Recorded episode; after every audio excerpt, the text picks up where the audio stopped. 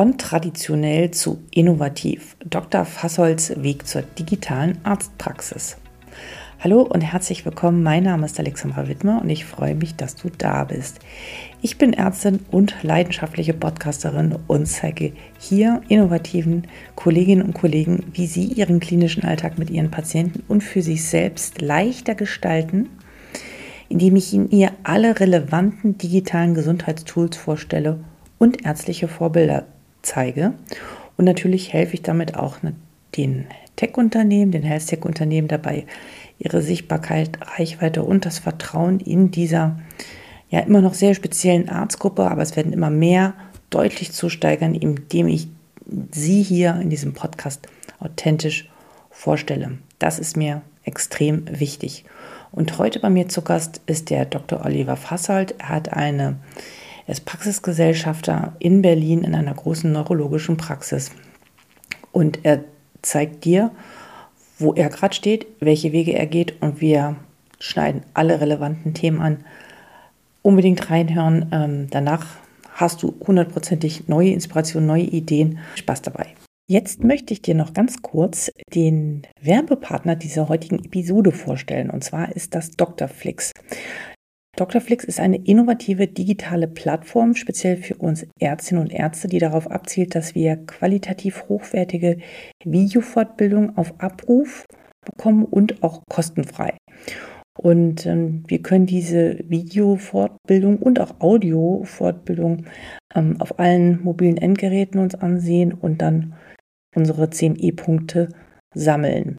Da gibt es mittlerweile über 200 CME-Kurse äh, zu den verschiedensten Fächern, fächerübergreifend, aber auch fachspezifische äh, CME-Kurse von wirklich renommierten Referenten zu aktuellen medizinischen Themen. Und was ich noch ganz besonders finde, ist, dass die diese Vorträge immer wieder aktualisieren können mit Hilfe von künstlicher Intelligenz. Interessant, oder?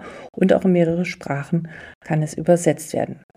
Also schau einfach mal vorbei. Ich habe dir den Link zu dieser Plattform Doctorflix oben in die Shownotes gemacht. Also wenn du jetzt in die Episode reinklickst, dann wirst du das als ersten Link dort finden.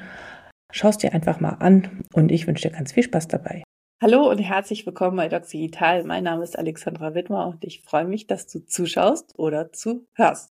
Heute bei mir zu Gast ist der Dr. Oliver Fasshold. Schön, dass du da bist, Oliver. Hallo, ähm, ja, herzlichen Dank für die Einladung. Ich freue mich sehr, in deinem Podcast zu sein, den ich äh, sehr gerne höre und äh, auch Gratulation zu den vielen Followern, wie ich heute gelesen habe. Oh. Ähm, echt cool. Aber ähm, kein Selbstzweck. Wichtig. Okay, nein.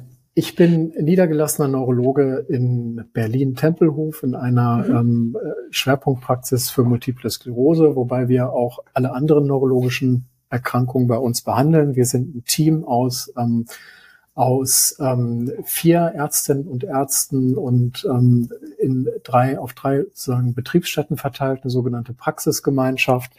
Ich mache das Ganze seit äh, zehn Jahren inzwischen, habe vorher lange ähm, an einer ähm, hochschulmedizinischen äh, hochschulmedizinischen Umfeld gearbeitet und ähm, mache meinen Beruf wirklich sehr gerne. Das klingt schon mal sehr schön, dass du das auch gleich hier am Anfang sagst. Aber wie, wie ist es denn dazu gekommen, dass du gesagt hast, du gehst aus der Hochschulambulanz in die in Niederlassung? War das nicht damals so, dass du dachtest, oh mein Gott, wie, wie sollen wir das alles angehen oder bist du da so langsam reingekommen? Ja, also ich bin sicherlich ähnlich sozialisiert ähm, wie viele andere Kolleginnen und Kollegen damals an der Uniklinik auch. Also ich bin letztlich direkt aus dem aus dem Studium über die Doktorarbeit in der Neurologie gelandet, habe dann eine Zeit lang, damals gab es noch das Arzt im Praktikum, weil ich Forschungs-AIP, das wurde dann irgendwann abgeschafft und ähm, habe da in der Grundlagenforschung gearbeitet, was mir sehr großen Spaß gemacht hat. Ähm, nur es ist dann ja so, dass man da irgendwo seinen Weg finden muss und ähm, vielleicht war ich nicht ehrgeizig genug oder nicht interessiert genug oder was auch immer. Das hat nicht so richtig geklappt mit der Forschung bin deswegen in der Klinik gelandet, habe lange auf verschiedenen Stationen äh, gearbeitet, habe verschiedene Bereiche der Neurologie kennengelernt, aber war irgendwann ähm, nach acht Jahren ein bisschen orientierungslos ähm, und habe dann ähm, angefangen, einfach mal in neurologischen Praxen zu hospitieren, weil ich diese Arbeit tatsächlich vorher nie ähm, kennengelernt hatte und dachte dann, also bei einem Kollegen in Potsdam und einer Kollegin in, in Berlin Mitte, dachte dann, wow, das ist ja super interessant und die wirken alle so zufrieden. Ähm, das möchte ich auch machen. Oh, schön. Das ist ja wunderbar, dass du da so positive Erfahrungen gesammelt hast. Was hat sie da so zufrieden gemacht? Also für mich war der größte Kontrast zur Klinik, dass tatsächlich meine Kolleginnen und Kollegen in der Praxis damals tatsächlich fast den ganzen Tag nur Neurologie gemacht haben. Mhm. Ähm, wogegen ich ähm, meinen Job in der Klinik mehr so als Telefonisten und Organisatorjob gesehen habe. Man lief so von einer Besprechung in die andere ähm, und musste dann organisieren, dass die Patienten ihre Untersuchungen bekommen und äh, ich musste die Vorbefunde organisieren und äh, musste mich dann aber auch auf der neurologischen Station, ich habe lange auch auf der Stroke Unit gearbeitet, wie das ja viele Neurologinnen und Neurologen machen, natürlich auch sehr viele internistische Erkrankungen behandeln, was super wichtig war und wichtige Erfahrung. Ähm, aber ähm, letztlich ist Harnwegsinfekte und Aspirationspneumonien behandeln nicht Neurologie, sondern Neurologie ist Parkinson, Multiple Sklerose, Demenz, Migräne, Kopfschmerzen, äh, periphere Neuropathien. Und das sind Dinge, die man auch leider ähm, an vielen Kliniken heute eben nicht mehr in dem Maße sieht, äh, wie man es tatsächlich in der Praxis sieht. Und ähm, wir arbeiten ja hier mit einem lokalen Netzwerk von, von vielen Hausarztpraxen zusammen.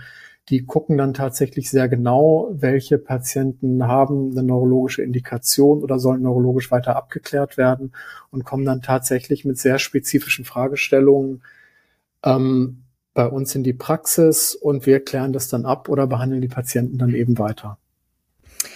Das heißt also, die Kolleginnen und Kollegen, bei denen du damals hospitiert hast, ähm, haben schon sehr gut verstanden gehabt, bestimmte Dinge zu delegieren. Heißt das, dass sie ein dass, dass es wichtig ist, äh, gewisse Management- oder Prozesskompetenzen zu haben, wie man seine Praxis organisiert, damit man dann wirklich Neurologie machen kann? Mhm. Oder hatten die damals auch schon digitale Tools, über die wir jetzt auch noch sprechen werden?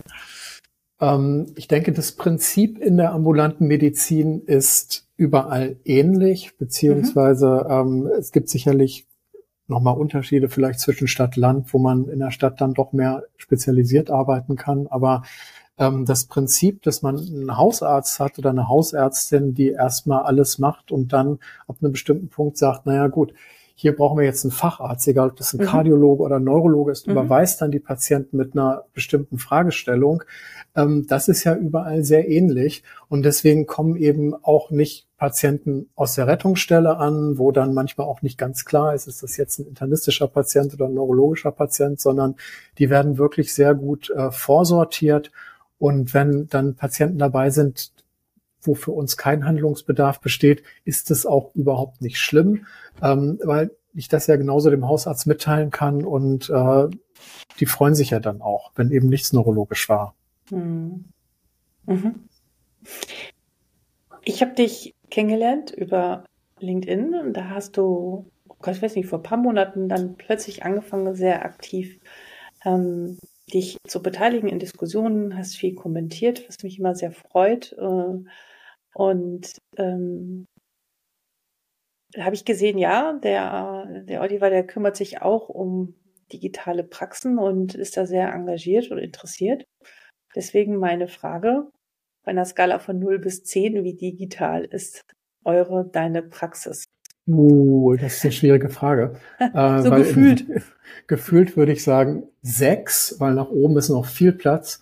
Mhm. Ähm, aber wir sind schon sehr lange hier dabei in der Praxis. Also es gab äh, diese äh, Feldtests zur elektronischen Patientenakte, zu den KIM-Diensten. Es gab vorausgehend ein Projekt, das hieß Zukunftsregion digitale Gesundheit. Da ging es um die Erprobung von, von digitalen Gesundheit, also DIGAS, das hieß damals noch DIVAS. Ähm, da haben wir uns sehr früh beteiligt. Divas, ja, ähm, haben uns da sehr früh beteiligt, ähm, also sehr früh, 2019, 2020 war das.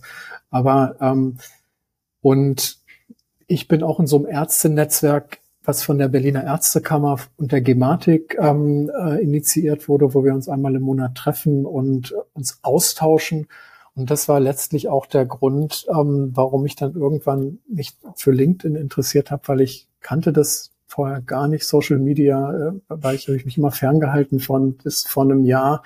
Ähm, bin dann aber doch neugierig geworden, habe gesehen, dass sich da sehr viele Menschen tummeln, die sich für Digitalisierung im Gesundheitswesen interessieren. Und ich hatte oft den Eindruck, auch wenn es um Praxissoftware ging, dass diejenigen, die da was entwickeln, eigentlich gar nicht so genau wissen, was wir so brauchen in der ja. Praxis. Und mhm. ähm, fand das dann sehr befreiend, ähm, einfach zu kommentieren und zu schreiben. Also es macht Spaß, da so seinen Senf dazu zu geben. Und ähm, ich lerne dadurch auch sehr viel. Mhm. Und aber tatsächlich ist sozusagen der, der Antrieb, ähm, die Diskussion ähm, zu ähm, mitzugestalten. Ja. Und ich, ich glaube, du hattest eine ähnliche Erfahrung auch auf der DEMEA-Konferenz gemacht. Da bin ich ja auch aus Neugier gewesen. Und ähm, ich traf dann auch einige Ärztinnen und Ärzte, die mir sagten, ja, es werden immer mehr Ärztinnen und Ärzte. dann weiß ich nicht, wie es da vor drei Jahren aussah. Mhm. Ähm, aber das war natürlich eine Industrieshow, wo es, wo auch nicht wirklich der, der Austausch in dem Maße da war, wie es aus meiner Sicht wünschenswert wäre. Ja, ja. Die Anwender sind, die Anwenderinnen und Anwender sind nicht da, aber ohne sind die funktioniert es nicht. Ne? Genau. Ne? Und ähm, ja, ist auch für mich unglaublich gewesen, dass es noch, da kannten wir uns noch nicht, aber ähm, dass es noch so rar gesät war. Und das hat mich auch damals so ein bisschen in so eine Krise geworfen, ja, wo ich dachte, mein Gott, was mache ich hier eigentlich? Ja, also mhm. ähm, für wen entwickeln die das ja alles, wenn wir hier überhaupt nicht in Austausch gehen und äh, die irgendwie die Hürden abbauen, sondern ähm, unterschiedliche Perspektiven zusammenbringen. Ja, ähm, ich finde es äh, ich finde es sehr erhellend, deine Themen, die du ähm, beschreibst oder deine Posts, die du geteilt hast in letzter Zeit. Du hast viele daran beteiligt, wie dein äh, PVS-Wechsel in der Praxis ablief. Wenn man das so gelesen hat oder ich gelesen habe, dachte ich manchmal, mein Gott, wo kann man da noch Arzt sein? Braucht jetzt jeder Arzt einen IT-Manager in der Praxis oder wie soll das in Zukunft gehen? Weil wir, wir, wir dürfen ja uns die Frage stellen, äh, das ist ja so eine Praxis ist ja so ein kleines IT-Unternehmen, das muss ja alles auch irgendwie sicher sein. Man muss so viele Dinge und soll ja nur so viele neue Kompetenzen haben. Kann hm. das eigentlich sozusagen ein, ein, ein, ein Praxisinhaber, ein Arzt alles noch abdecken oder äh, sollten wir das nicht alles eher an externe Leute auslagern, nur damit man nur noch sozusagen, wie Sie immer alle so schön sagen, damit du dich auf deine auf den Patienten und das Gespräch mit dem Patienten konzentrieren kannst mhm. und nicht alles drumherum machst. Mhm. Wie ist da so deine Haltung zu? Also grundsätzlich ähm, kümmere ich oder habe ich ja viel mehr Zeit am Patienten, als ich zum Beispiel in der Klinik hatte. Ähm, mhm. Was ich ja am Anfang schon gesagt habe, weil mir viele organisatorische Dinge einfach abgenommen werden und vieles auch überhaupt nicht meine Aufgabe ist. Das heißt, ich arbeite viel dichter und viel neurologischer am Patienten als vorher. Und natürlich ähm, kann man viel oder muss man viel an Experten oder Fachleute ähm, delegieren, die aber ohnehin schon vorhanden sind. Ja, das heißt natürlich, ich kenne keine Praxis, die keinen äh, externen ITler hat, der sich um die Rechner kümmert. Ähm, das sind aber meistens keine Festangestellten, ähm, sondern Honorarkräfte und die letztlich einen Wartungsvertrag für die, für die Rechner in der Praxis haben. Also wir haben in unserer Praxis, glaube ich, 16 Rechner und fünf Drucker und äh, dann noch jede Menge Medizintechnik wie Ultraschallgeräte und EMG-Geräte und EEG-Geräte. Ähm, wir haben auch ein Labor, was IT-mäßig betreut werden muss und ähm, für jede Software gibt es letztlich dann eben nochmal extra Ansprechpartner, ähm, zum Beispiel fürs Praxisverwaltungssystem, ähm, aber eben auch für die, äh, für die Software, mit denen die Medizintechnik läuft. Und ähm, aber natürlich braucht man jemanden, der dafür sorgt, ähm, dass die Rechner alle auf dem neuesten Stand sind, dass der Virenschutz aktuell ist, dass ja. der Server läuft und wenn irgendwo ein Problem ist, den man äh, kurzfristig auch erreichen kann. Und so jemanden haben wir, Gott sei Dank, der ist super zuverlässig, den, den äh, kann man ohne Probleme anrufen und der ist auch sofort verfügbar, wenn irgendwo ein Problem ist. Aber trotzdem ist es so, dass du die ganzen Fäden in der Hand hältst, oder? Genau. Ja, genau. Und in Anführungsstrichen, das muss man erstmal wollen, können. Und das wird ja nicht weniger werden in Zukunft. Ne? Nee, also das wird ja, nicht. das wird ja eher mehr, es wird ja eher komplexer. Hm. Deswegen ähm, ja, ich habe darauf auch keine Antwort. Ne? Also ich, deswegen frage ich dich. Ne? Ähm, wahrscheinlich wird es beides geben. Es wird die ärztlichen Kollegen geben, die nach wie vor sagen, ja, ich mache das und diese Lösungen werden immer einfacher. Wahrscheinlich wird es immer mehr so Paketangebote geben. Ja.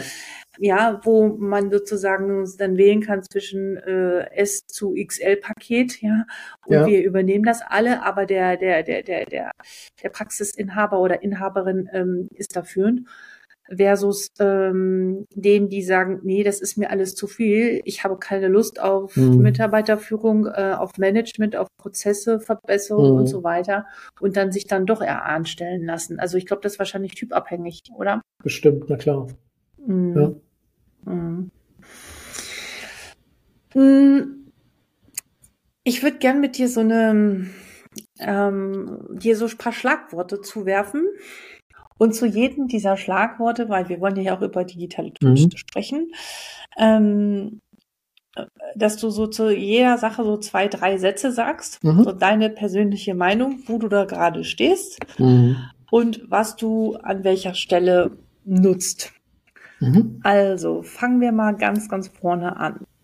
Nutzt du, wenn wir jetzt mal so die wie heißt es so schön, die Patienten-Journey oder auch unsere Journey mhm. mit dem Patienten betrachten. Fangen wir mal ganz, ganz vorne an. Ähm, nutzt du digitale Terminvereinbarung?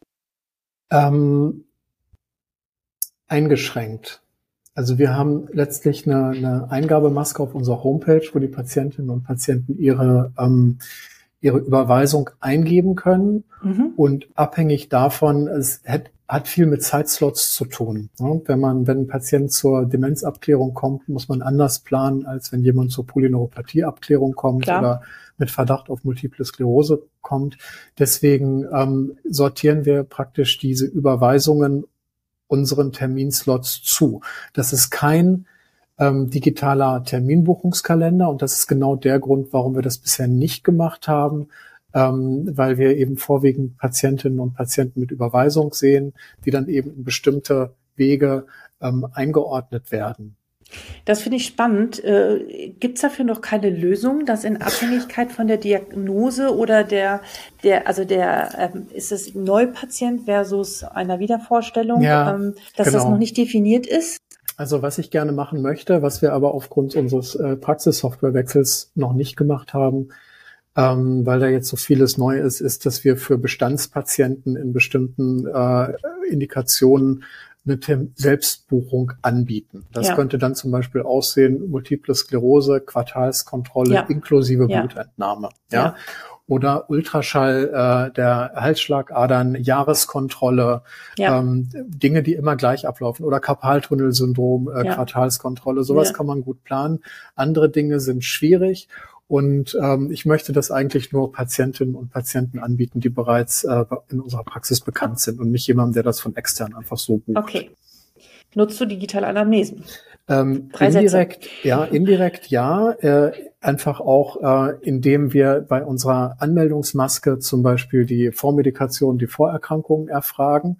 Das ist aber letztlich auf E-Mail-Niveau, funktioniert aber gut. Dafür brauche ich kein extra Tool.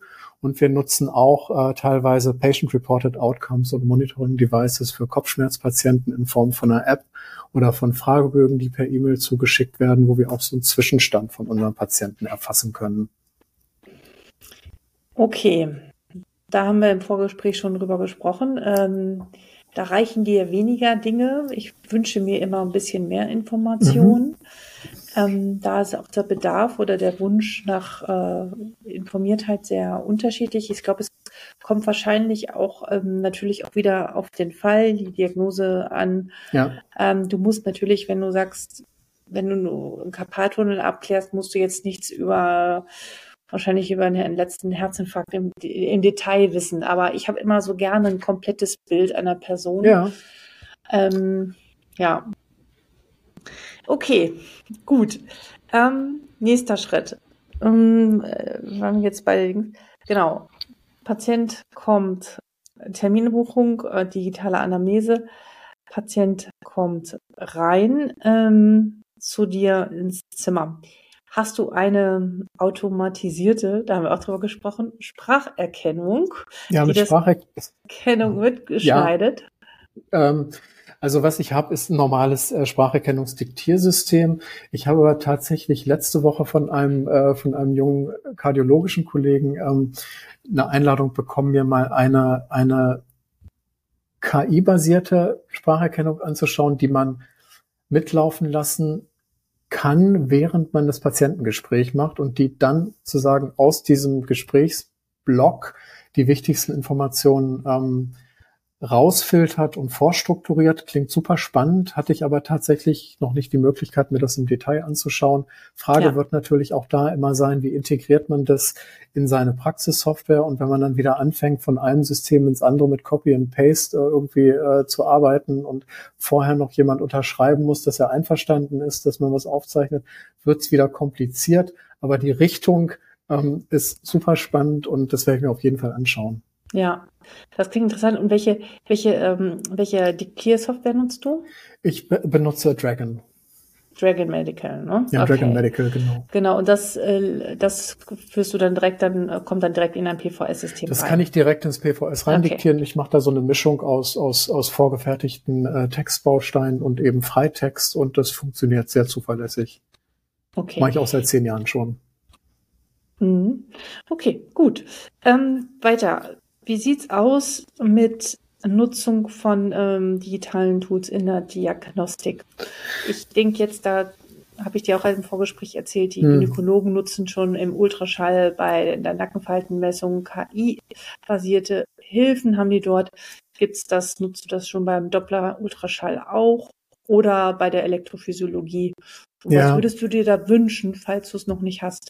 Also es gibt, äh, also ich nutze das tatsächlich nur sehr begrenzt. Also mein EMG-Gerät spuckt mir tatsächlich eine Interpretation aus, die auch meistens stimmt mhm. und die ich dann teilweise übernehmen kann. Ähm, beim Ultraschallgerät ist es, kenne ich es konkret noch nicht, aber ich habe gehört, dass es zum Beispiel beim intrakraniellen äh, Ultraschall inzwischen wohl eine Software gibt, die automatisch die Gefäße labelt und die Flussgeschwindigkeiten misst. Sowas ist natürlich toll, aber soweit ich weiß, ist das bisher nur in den, in den High-End-Geräten ähm, verfügbar und bis sowas erst runter durchsickert äh, auf ein Niveau, wo wir uns das hier leisten können, könnte es sein, dass das noch ein mhm. bisschen dauert. Mhm. Mhm. Wie ist es ähm, mit therapeutischen Tools? Also was ich seit eigentlich seit wir diese Feldversuche ähm, ähm, gemacht haben beim in, bei Zukunftsregion digitale Gesundheit nutze ich ganz gerne äh, digitale Gesundheitsanwendungen, also DIGAs, die ähm, auf jeden Fall eine Bereicherung der therapeutischen Möglichkeiten sind, andererseits aber auch tatsächlich nicht für jeden Patienten geeignet, mhm. meiner Erfahrung nach. Genau. Und wo, also was da, da haben wir auch drüber gesprochen, Wann klappt es gut, wann klappt es nicht gut? Also ich nutze DIGAS zum Beispiel bei, bei der multiplen Sklerose. Das ist ja das Indikationsgebiet, mhm. wo wir hier am meisten ähm, Patienten ja. auch versorgen. Und meiner Erfahrung nach ähm, funktioniert das ganz gut bei Patientinnen und Patienten, die ähm, eine relativ frische Diagnose haben, die mhm. ähm, gerne recherchieren wollen, die gerne zu verschiedenen Themen sich belesen wollen und manchmal mit den Angeboten, die bei Google als erstes kommen, ähm, dem so ein bisschen hilflos ausgeliefert sind. Und bei solchen Patienten habe ich relativ gute Erfahrungen mit so edukationsbasierten äh, DIGAs. Ähm, bei anderen Patientinnen und Patienten ähm, kann es schwierig sein, die schon sehr lange die Erkrankung haben, die sagen dann, naja, was soll ich jetzt damit, das weiß ich ja alles oder interessiert mich nicht. Und man muss natürlich auch sagen, äh, das, was erwartet was, wird. Was antwortest den, du denn darauf? Äh, dann verschreibe ich es halt nicht. Also okay. Also wenn sich, ich kann das vorstellen, kann sagen, ja. ich habe hier was, das könnte interessant für Sie sein. Und deswegen, so die Limitierungen sind ja auch oft, ähm, der Zeitaufwand, der betrieben werden muss. Und die, die viele Digas haben sagen wir, ein sehr sportliches Programm. Die sagen, ja, da soll man jetzt so dreimal in der Woche eine halbe Stunde sich mit beschäftigen. Ja, ja. Und das ist für jemanden, der äh, zwei Kinder hat und einen ja. insuffizienten Ehemann mit einem Männerschnupfen oder sonst irgendwas, äh, ist völlig unrealistisch, ja, dass, dass sich so jemand äh, dreimal in der Woche abends hinsetzt. Andererseits gibt es Patienten, die ähm, die die Zeit haben, die die Muße haben, die das wirklich gerne machen und ja ähm, inzwischen habe ich, glaube ich, ein ganz gutes Gefühl dafür und bei mhm. der MS passt es vor allen Dingen gut bei, bei Patienten, die das wirklich frisch haben und wo, wo auch ganz klar ist, dass wir mit der Zeit, ähm, äh, die wir hier in der Praxis haben, selbst wenn ich mehrere Termine im Quartal mache, äh, nicht hinkommen, um das alles zu bearbeiten. Und das ist eine super Unterstützung. Wie ist es? Nutzt du die? Ich meine, wir, wir bekommen ja aus den ähm, Digas oder aus diesen Therapeutikern äh, selten, nur bei manchen Herstellern ist das schon so, bekommen wir kein Reporting daraus. Ja. Manchmal kann man sich ein PDF zuschicken lassen, aber ja. natürlich wäre es super, wenn es integriert wäre in dem PVS-System, mhm. dass wir sozusagen, auch wenn wir unseren Patienten seit zwei Monaten nicht gesehen haben und äh, der ankreuzt oder die Smartwatch anzeigt, dass er in der letzten Woche insgesamt 100 Schritte gegangen ist, dann vielleicht automatisch irgendwie so eine orange Lampe aufleuchten würde und dass man irgendwie ja. so ein, so ein Monitoring im Hintergrund laufen hat, ohne dass man selbst drauf guckt. Ja. Vielleicht auch automatisiert und dann vielleicht nur eine Erinnerung oder eine Mail an die MS-Nurse oder sowas geht, äh, dass man vielleicht mit demjenigen mal ins Gespräch geht. Ähm, Frage zurück, äh, guckst du dann in die Anwendung mit rein oder sprichst du mit denen über die über ihre Erfahrung, weil ich finde, diese Feedback-Schleifen sind ja extrem wichtig. Hm. Ja, also ich frage tatsächlich, ähm, welche Themen bearbeitet worden sind, aber das ist eigentlich suboptimal. Eigentlich würde ich mir genau dieses Feedback wünschen, ähnlich wie ich es bei einem Kopfschmerztracking äh, sozusagen sehe, dass, dass die Patienten äh, so und so viel Migräne und Analgetikatage in den letzten genau. Monaten hatten, würde ich eigentlich gerne wissen, welche Themen wurden wie intensiv in der DIGA bearbeitet. Ich glaube, das ist so eine, so eine, so ein zulassungstechnisches Problem noch, was ja. geändert werden soll, dass wir diese, diese Feedback Loops nicht haben. Aber grundsätzlich ist das genau das, äh, was fehlt, ähm, damit man das besser in der Kommunikation äh, mit den Patienten halt äh, verwenden kann. Naja, das und du kannst natürlich auch gucken, ähm, also ähm, dass du eben eventuell deine Therapie anpasst, eskalierst ja. oder auch deeskalierst und auch vielleicht, ich weiß nicht, wir wollen jetzt hier nicht so tief ins neurologische Fach einsteigen, aber ist es jetzt wirklich ein MS-Schub oder ist es nur ein Fatigue?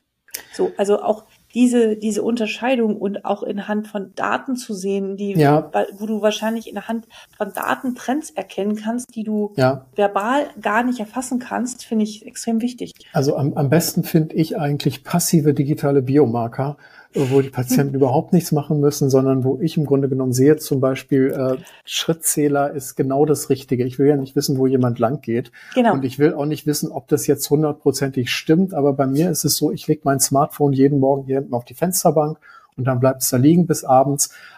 Und dann gehe ich wieder und bewege mich oder fahre Fahrrad, mache sonst irgendwas. Das heißt, die Nutzungs, die Nutzung ist identisch.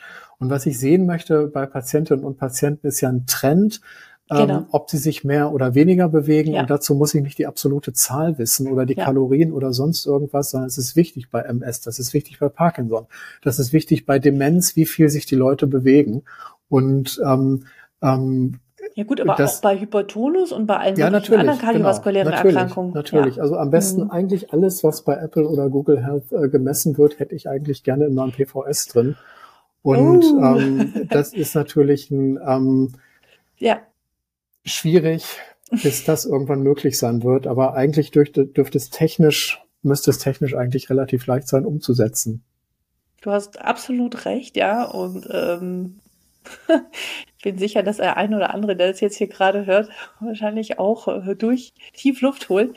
Aber ja, sie machen das und sie, sie erheben diese Daten, die ähm, an die wir so nötig brauchen an vielen Stellen und die hilfreich sind, aber es dann irgendwie auch wiederum nicht äh, momentan noch nicht erlaubt ist und der Datenschutz uns da ja, ja. viele Steine in den Weg legt. Ja, sehr ja. spannend. Okay, weiter wollte ich da jetzt erstmal in, in Thema Tiger nicht einsteigen. Noch jeweils zwei Sätze zu dem nächsten Punkt. EAU, läuft das gut? Machst du das? Ähm, Ja, wenn die Telematikinfrastruktur nicht gerade streikt, läuft es gut. Wir haben ja als Neurologen nicht so viele AUs wie Hausärzte. Ja. Ähm, aber wir haben jetzt praktisch seit, also EAU ist ja schon länger äh, Pflicht. Ja. Äh, wir machen das konsequent. Es funktioniert in 95 Prozent der Fälle. Okay. E-Rezept? E-Rezept äh, haben wir jetzt komplett umgestellt. Also ich hatte im, im Juli schon angefangen, das so ein bisschen, ähm, also beziehungsweise eigentlich mache ich das schon seit über einem Jahr, aber da ging es ja immer nur mit der App. Und bis man genug Patientinnen und Patienten hat, die diese E-Rezept-App von der Gematik haben, dauert das Monate, wenn man die immer wieder dran erinnern muss und die wissen dann nicht und so weiter. Aber seit Juli ähm, gibt es ja die Möglichkeit, dass das E-Rezept über die GKV-Karte eingelöst wird. Das hat wirklich enorm viel verändert. Ich habe es dann im Juli angefangen, habe dann bis Ende des Quartals vielleicht bei 200 Patienten das gemacht, war erstaunt, wie gut es funktioniert. Und seit Oktober haben wir hier in der Praxis komplett umgestellt und haben jetzt wahrscheinlich inzwischen schon 2000 E-Rezepte ausgestellt in den acht Wochen. Und ähm, hm, in den allermeisten Fällen hat es funktioniert ohne App, nur mit der Karte. Sehr Riesenfortschritt, gut. Riesenfortschritt. Was ist deine Haltung zur EPA? EPA haben wir sehr früh hier mit den, mit den Feldtests begonnen und da habe ich auch einige Patienten, wo ich das nutze. Mhm. Aber das Prozedere ist so umständlich und äh, langatmig. Man muss sehr viel klicken und ich habe das mal für einen Vortrag, den ich, äh, den ich gehalten habe, äh, ausgearbeitet. Also bei mir, zumindest in meinem alten PVS, waren es elf Klicks und im Idealfall ähm, drei Dropdown-Menüs und im Idealfall 47 Sekunden für ein PDF-Dokument. Oh und ja. das mache ich tatsächlich bei einigen Patienten gerne, zum Beispiel Laborwerte hochladen oder MRT-Befunde hochladen, äh, also nicht die Bilder, sondern die schriftlichen Befunde. Ähm, das funktioniert gut, aber im großen Stil, also meinetwegen 20 Arztbriefe am Tag plus MRT-Befunde und Laborbefunde bei äh, ähm, hochladen in einer ärztlichen Praxis würde bedeuten, dass ich hier eine Dreiviertelstunde länger arbeite jeden Tag und das ist völlig unrealistisch. In der jetzigen Form, das geht nur, wenn das strukturierte Daten sind, die in irgendeiner, äh, in irgendeinem MIO landen. Das ist ja alles geplant, also medizinische mhm. Informationsobjekte, wo die strukturiert dargestellt werden. Dann hat das bestimmt Potenzial. Aber im Moment, also seit 2021, seit das bei uns läuft, hat sich an diesem umständlichen Prozedere leider nichts geändert. Okay. Vielen Dank bis dahin. Nächste Frage. Was glaubst du? Du bist ja, ja sehr interessiert und es gibt, ich glaube, wir sind wahrscheinlich ähnlichen Alters. Es gibt noch viele, die ähm, ein bisschen noch älter sind als wir und noch 20 Jahre arbeiten müssen. Wie können wir die für diese ganz, für diesen massiven Wandel gewinnen. Die brauchen wir ja auch. Also die Patienten werden ja nicht da stehen bleiben, mhm. wo sie gerade sind. So was sind so deine Ideen dafür? Oder, ähm, ja, dazu und aber auch natürlich die jüngeren Kollegen, weil ich glaube, da sind sehr unterschiedliche Grundüberzeugungen und Haltungen in der Ärzteschaft in sich schon vorhanden. Ähm, das ist so die erste Frage. Und die zweite, ja, bleiben wir erstmal da. Ja, also zu den älteren Kolleginnen und Kollegen würde ich mal auch, um sie ein bisschen zu entlasten von diesem Druck sagen, die haben wirklich schon sehr viel geleistet. Mhm. Die haben nämlich, ähm, als sie ihre Praxen übernommen haben, Ende der 90er oder Anfang der Nullerjahre, im Grunde genommen mit der Digitalisierung begonnen, indem sie von Papierpraxen auf digitale Praxen umgestellt haben. Und im Moment ist das Problem, dass es aber letztlich auch vielleicht ein politisches Problem. Also diese Diskussion, die ist wirklich, also Gesundheitspolitik ist ja ein vermintes Feld. Und ähm, im Moment passieren viele Dinge in der Politik, die gegen die Interessen der niedergelassenen Ärztinnen und Ärzte laufen. Mhm. Und wenn man sozusagen was neu einführt und dann mit Sanktionen droht, ähm, kommt das erstmal nicht gut an. Ja. Aber grundsätzlich bin ich mir sicher, dass auch die Kolleginnen und Kollegen, die noch 20 Jahre weiterarbeiten, ein großes Interesse daran haben, dass digitale Prozesse schneller und besser und zuverlässig laufen. Und dazu kann eigentlich nur der einzige Weg sein, ähm, dass die Telematikinfrastruktur gut und zuverlässig funktioniert. Ähm, und der Schritt, der jetzt mit dem E-Rezept gegangen wurde, dass man nämlich sagt, auf diese furchtbar umständliche, eigentlich gute App der Gematik können wir eigentlich verzichten weil das Authentifizierungsverfahren so kompliziert ist, sondern wir lösen das jetzt einfach per Karte ein, ähnlich wie in Dänemark. Ähm, das ist ein Riesenschritt gewesen und bin mir sicher, mhm. ähm, dass das äh, ist natürlich auch verpflichtend ab Januar, aber dass das dem Ganzen einen Push geben wird. Auch die KIM-Dienste ähm, laufen mhm. immer besser. Ich habe am Anfang mir hier äh, auf meinen Zettel so eine geringe Anzahl von Hausarztpraxen aufgeschrieben, die überhaupt in der Lage waren, diese Arztbriefe zu empfangen.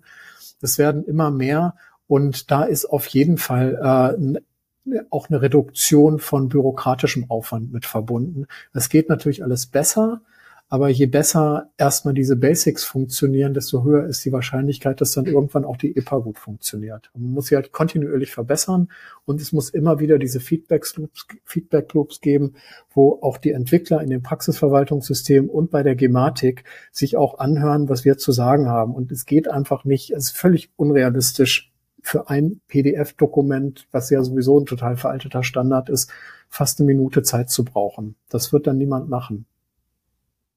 Und genau, zu den jüngeren Kollegen hast du gefragt, ne? Ja, Oder? kurz, kurze Zwischenkommentar. Ähm, also so aus der Distanz betrachtet oder was wichtig ist, um es mal zusammenzufassen, ist meiner Meinung nach immer wieder so kleine, also kleine Dinge, die ich, die Einführung E-Rezept ist riesig, aber ja. sozusagen Vertrauen zu schaffen, indem ja. kleine Dinge funktionieren und dann genau. das immer weiter ja. zu erhöhen ne, und immer mehr dann anzubieten. Aber erstmal wieder so Vertrauen herzustellen und wirklich spürbar auch den Nutzen im Alltag zu haben. Solange wir diesen Nutzen nicht spüren, ja. ist es schwierig. Wobei ich halt immer sage, klar, in so einer transformativen Prozess, dann funktioniert das nicht alles gleich. Da, da, da spürt man manchmal den Nutzen erst ähm, mittelfristig. Ja, ich kenne auch einige neurologische Kollegen auch aus Berlin, die sagten, ich habe alles umgestellt, also ich merke noch keine Veränderung. Ja, ich hoffe, mhm. das wird sich erst ergeben. Also ja. es ist auch nicht so, bong, am nächsten Tag ist alles nee. gut, sondern es kostet auch seine Zeit und deswegen finde ich es auch wichtig in der Kommunikation sowohl der Tech-Hersteller, dass die auch da nichts Falsches versprechen am Anfang, sondern auch realistisch ja. die Leute und ernsthaft mitnehmen und sich interessieren und sagen, okay, es ist, es ist eine, äh, das ist nicht alles äh, gleich, läuft alles super einfach, aber wir sind bei euch und wir begleiten euch. So, das finde ich wichtig. Das wäre super. Ja, gut. ähm, junge Kollegen. Ja, genau, ja. junge Kolleginnen und Kollegen. Ähm, die fehlen uns natürlich. Und das äh, ist natürlich jetzt mein Interessenkonflikt, dass ich natürlich große Angst habe, dass ich irgendwann meine Praxis hier nicht mehr loswerde, obwohl es so einen Spaß macht, in Berlin als Neurologe zu arbeiten. Und ähm, aber ich denke an, an meine eigene Geschichte zurück und ich wusste das in der Klinik auch nicht. Und ähm, das Problem ist, dass die ambulante Weiterbildung fehlt, dass niemand ja. oder dass die wenigsten Leute in der Klinik wissen, was eigentlich ein Neurologe macht in der Praxis und äh, dass die wenigsten Leute ähm, ähm, auch wahrscheinlich wissen, wie viel Neurologie, und das ist bestimmt in anderen Fachgebieten ähnlich, sie auch verpassen, weil man die Erkrankungen nicht mehr sieht. Natürlich mhm. hat, ähm, äh, hat jeder in der Klinik mal Erstdiagnosen Multiple Sklerose oder Parkinson äh, gestellt, aber die wenigsten haben Alzheimer-Diagnosen gestellt und äh, die wenigsten wissen, wie das ist, wenn man einen Parkinson-Patienten von ähm, ähm, von Levodopa auf einen Dopaminagonisten umstellt oder was man beachten muss, wenn man bei der MS von S1P-Modulator auf einen äh, CD20-Depletion umstellt. Wie oft muss man da Blut abnehmen? Äh, wie oft muss der Patient kommen? Welche Werte muss ich bestimmen? Welche Auswaschzeiten habe ich? Das ist alles kein Hexenwerk, aber man muss das machen und man kann es nicht, wenn man nur in der Klinik war. Und, ähm, und deswegen ähm, das ist schwierig umzusetzen, weil es diese Förderung für ambulante Weiterbildung nur so begrenzt gibt und auch die Weiterbildungsermächtigung in den Praxen meist nicht so umfangreich ist wie in den Kliniken. Aber wenn es nicht möglich ist, dann wäre doch mein Appell, äh, Leute, schaut euch zumindest mit einer Hospitation mal an, was in den Praxen gemacht wird. Und ähm, ich, was ich erlebt habe, ist, äh, dass, dass viele Kolleginnen und Kollegen dann auch ihre Meinung geändert haben. Und äh, aber so ging es mir damals auch. Hm. Ja, ich habe äh, auf dem letzten Kongress viel gehört, dass die gesagt haben, ach, ich bin den ganzen Tag nur für die Aufnahme und die Entlassung zuständig, aber mhm. die wirklich interessanten Dinge, das machen die Oberärzte und das zu denen komme ich gar nicht und viele Sachen kenne ich gar nicht, kann ich gar nicht. Ähm, und da war schon an vielen Stellen Frust und wo sie mhm. sich gewünscht haben, auch in die, in die ambulante Medizin und Weiterbildung zu gehen. Na gut, das soll jetzt nicht unser Thema sein, aber ähm, man merkt, da ist dringender Bedarf. Passt so ein bisschen zum nächsten Punkt, den ich noch gerne einmal mit dir ansprechen würde, und zwar, wie wird sich unsere ärztliche Rolle verändern unter diesen ganzen Veränderungen?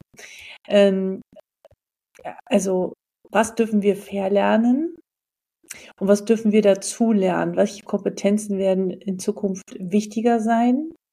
Ich rede jetzt nicht von den fachlich-inhaltlichen mhm. Themen, weil ich weiß gar nicht, wie weit wir das überhaupt noch alles beherrschen können. Ich meine, allein schon die ganzen Therapieoptionen bei der MS, allein das ist ja schon gigantisch, das weißt ja. du besser als ich. Ähm, wie, wie soll man sich fortbilden? Also was, was ist das, was wir brauchen, auch im Umgang mit unseren Patienten, weil natürlich auch die Patienten mit diesen ganzen technologischen Möglichkeiten sich weiterentwickeln, was ich sehr, sehr gut finde. Was hm. wird unsere Rolle sein in diesem ganzen System?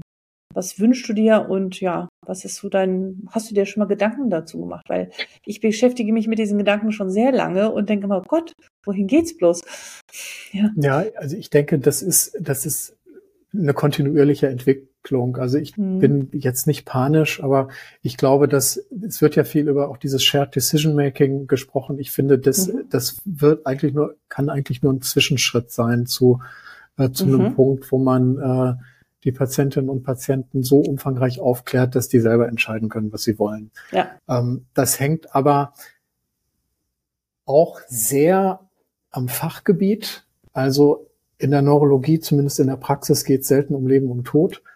Und ja. natürlich kann man ähm, einem Hypertoniker oder einem Diabetiker schlecht sagen, dann behandeln sie es halt nicht, weil dann gerät man schnell in lebensbedrohliche Situationen, aber in der Neurologie kann man schon auch sagen, naja, ich habe Ihnen jetzt erklärt, was es alles für Möglichkeiten gibt. Und wenn Sie das jetzt nicht wollen, ist völlig in Ordnung. Sie müssen nur wissen, was passieren kann. Und wenn ja. Sie irgendwann Ihre Meinung ähm, nochmal ändern, können Sie gerne wiederkommen. Ich bin auch in 20 Jahren noch hier. Dann habe ich Ihre Akte hier und kann gucken, was wir besprochen haben und so. Und ähm, das finden auch viele an der Praxis gut, ne? dass man, dass man da tatsächlich einen Ansprechpartner hat. Und ich höre das viel aus Patienten, von Patienten, die aus so Klinikambulanzen kommen, äh, wo die sagen, ich bin ja jetzt seit drei Jahren und da saß jedes Mal ein anderer. Und ähm, das ist natürlich frustrierend. Den Vorteil haben wir in der Praxis und ähm, dann jemanden aufzuklären. Geht nicht bei jedem, ja, aber äh, jemanden aufzuklären, zu sagen, das sind die Möglichkeiten und wenn wir das machen, dann haben sie den Vorteil und den Nachteil und wenn wir das machen, sieht so aus, kann man bei den MS-Basistherapeutika super machen. Also ja. das ist dann eben kein Shared Decision Making mehr, das ist dann Patient Empowerment oder wie auch immer man das nennt. Ähm, das ähm, das fände ich gut, wenn es in die Richtung geht und wenn wir mehr Moderatoren und Aufklärer sind. Mhm. Und äh, die Patienten fragen dann auch, äh, wie ist denn ihre Erfahrung? Und die Erfahrung habe ich ja trotzdem. Und die Erfahrung hat eben nicht ähm, die Suchmaschine oder das Internetforum, sondern das sind punktuelle äh, Erfahrungen, die da aufgeführt sind. Ähm, und die Patienten können mich fragen, ähm, was für Erfahrungen haben sie mit dem Medikament? Und dann kann ich das erklären und äh, auf eben zehn Jahre jetzt Praxis zurückblicken. Und das wissen auch äh, sehr viele Menschen zu schätzen. Mhm. Okay, also mehr Beteiligung. Was dürfen ja. wir mehr verlernen? Also ich hoffe, dass wir alles verlernen dürfen, was mit Organisation zu tun hat und ähm, Formulare ausfüllen. Und ich weiß auch nicht, warum ich für Krankengymnastik irgendein Formular ausfüllen muss. Eigentlich würde es doch reichen, wenn ich da irgendwo ein Häkchen setze und ähm, der Rest läuft automatisch und das ist mit vielen anderen Dingen auch so. Anfragen von Ämtern und äh, Versicherungen und ja, äh, sowas schlimm, ja. alles. Das ist alles ja. ganz, ganz furchtbare Arbeit, äh, die äh, auch dazu gehört, aber die nicht der Großteil unserer Arbeit hier in der Praxis ist. Hm.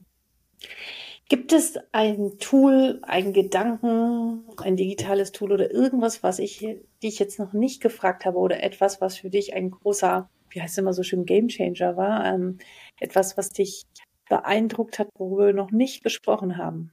Ich glaube, also was ich vorhin gesagt habe, dieses, dieses KI-Tool, was sozusagen die, die wichtigsten Dinge aus dem Gespräch mitschneidet und äh, das finde ich schon spannend.